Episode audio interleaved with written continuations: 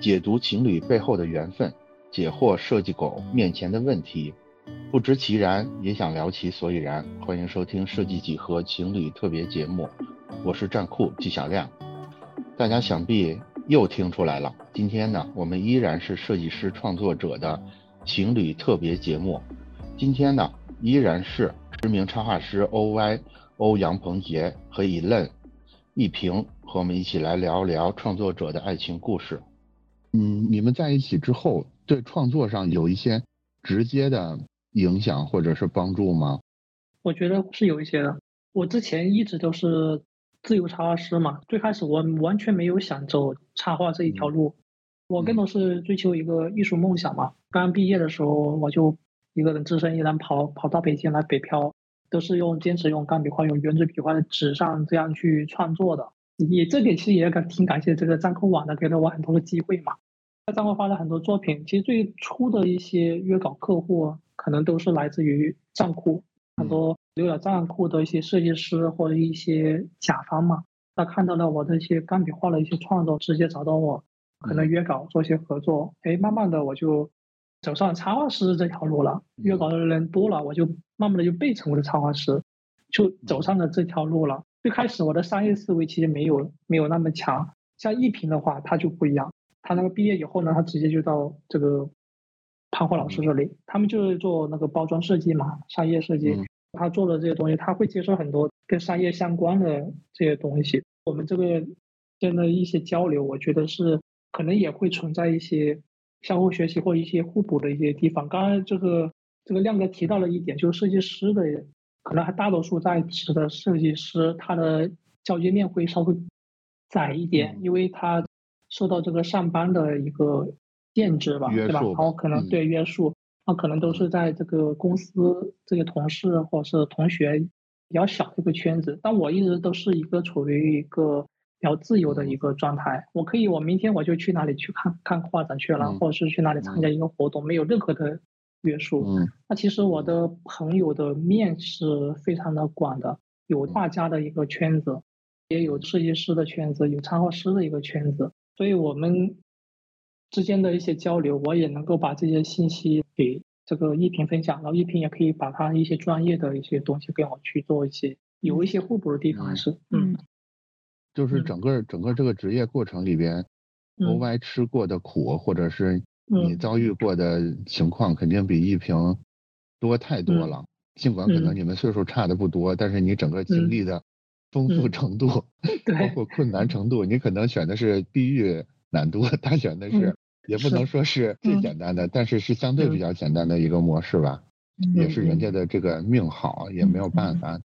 也不是，反正都有一个过程吧，就是不可能说每一个刚毕业，然后他就可以很顺利的找着工作。其实压力都是不同的。开始可能就是毕业之后就面临找工作嘛。当然我那个时候那个时候，因为我我不像 OY 一样，他很早就开始玩网络，各种玩的很，就是粉丝啊什么各种基础都比较好。但是我是属于那种就是普通的那种毕业生之后就要面临找工作，就是那个时候是那种找工作的压力。这个插画跟设计也是相通嘛，只是说一个小小的一个转行嘛，对自己的这个压力也会也是很大很大，因为我我不知道我会怎么样，甚至我在这公司能能不能顺利的转正或者是被用上，这个我没有基础嘛，然后也没有系统去学习，所以当时每接到一个项目，我都是真的是做梦都是在想方案的，做梦都是在怎么画，自己平时啊空余时间都是在疯狂去。找这些知识相关知识插画的一些什么东西嘛，因为我没有嘛，所以其实压力真的还是挺大的。那个时候，说实话，在经济上那个时候就是工资也很低，然后交上房租之后，就是也没剩多少钱。但还好那个公司他他有有阿姨做饭，我觉得解决了我的一大一大问题。对，就是这个温饱问题。所以那个时候我觉得苦是苦在这个思想压力上面，其实生活上的苦倒是也还好，只是说。可能经济上不是那么宽裕嘛，当然前期都是那一两年都是很懵懵懂懂的那种，就是在学习，完全是在学习状态。到后面就是可能慢慢就熟悉之后，然后所有的都上上路之后就可以应付，之后就觉得才稍微稳定下来。所以我那几年我恋爱都不敢谈的，就是压力太大了，没有时间 去搞这些，完全全身心放在这个工作上面。对我的压力是主要是在于这个方面。当然，就是其他不像 OY，就是他经历的比较多嘛，嗯，可能各种各样的这个都有。但是我可能比较单一一些，就是说在这方面，我可能代表大部分人吧，就是大部分这种上班族的这种状态吧。你是刚工作的时候工资比较低，我是压根就没有工资。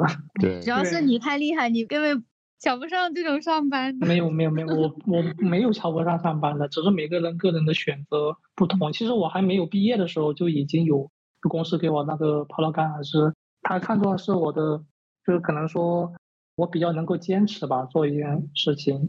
其实这个跟亮哥也是认识了有十多年了，对吧？我当时还在读大学，对，大概从一零年吧，一零年到现在都十十二年了。那时候我就开始画钢笔画，我当时压根就没有想到我这个画画赚钱，没有想到，就仅仅是兴趣爱好，我就喜欢画画，然后我就天天画，天天画，不断发作品。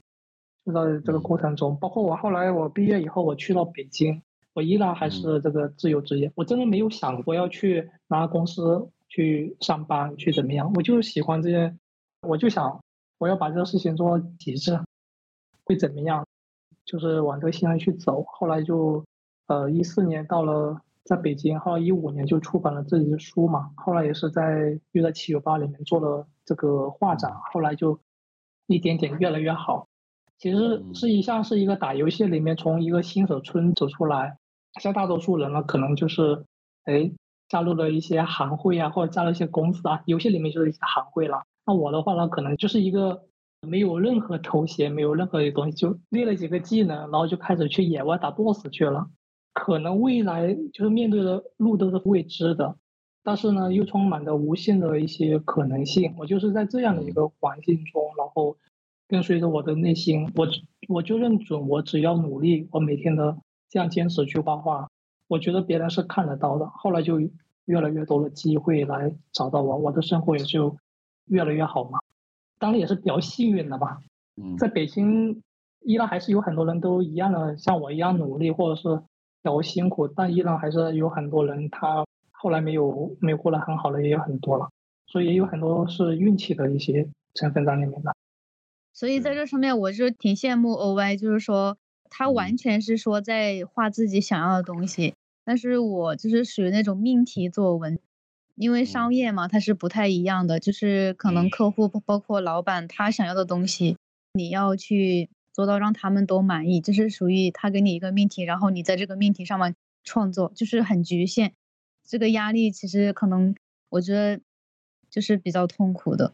不是说你你很擅长这个，然后他们就会让你画这个。我们就是这种商业的，尤其是这种在职的嘛，他就会说啊，你肯定要会很多种多样的这种风格，你可能才会能够待的比较久。如果你只是擅长一个的话，那可能就是就要比较危险的吧？那肯定很危险的。你必须要不断的去尝试新的风格，因为时间都很紧张，顶多就是一个星期，然后你就得完成嘛，所以时间上是非常紧张。所以说。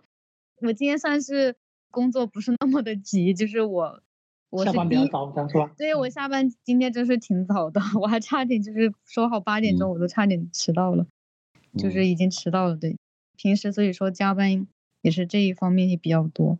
其实我觉得加班也不是说公司要求你加班，而是说我觉得是一个责任心吧。我觉得上班对于我来讲就是养成一个时间，一个时间上的一个管理，还有一个就是这个。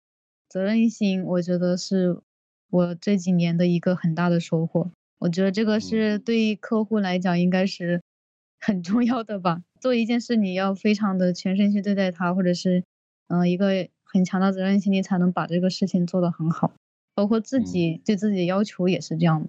其实这个上班的这种感觉，有时候也能帮到这个一天班都没有上过的 OY 了，对吧？尽管有这么多朋友，但是朋友跟他说的内容，包括说的他信服的程度，肯定跟你说的劲头是不一样的，对吧？我刚才听二位的故事，我其实我中间一直想想说一个我的观点，我的观点就是，嗯，其实不确定性永远是存在的，嗯。嗯，就是甭管你现在看起来多强大，其实你你都不敢说我一定走在正确的道路上，或者说正确的道路究竟是什么？可能每个人都不一样，我觉得即使是潘虎老师，你现在问他说你很确定你现在做的事儿一定是对的吗？他如果说是的话，那一定是就像 OY 刚才说的那样，一定是我的使命感让我觉得这件事儿是对的，而不是说我找到了一个投入产出比最高的方式，我找到了最聪明的一个方式。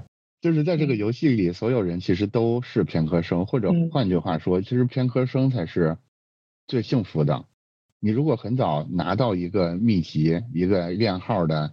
手册，然后你就照着手册，嗯嗯，第一天刷什么怪，第二天刷什么，那肯定是平均的。第三天买什么装备，你可能嗯战力会更强大，对吧？或者升级会更快，嗯。但是中间的这个快乐就没有了。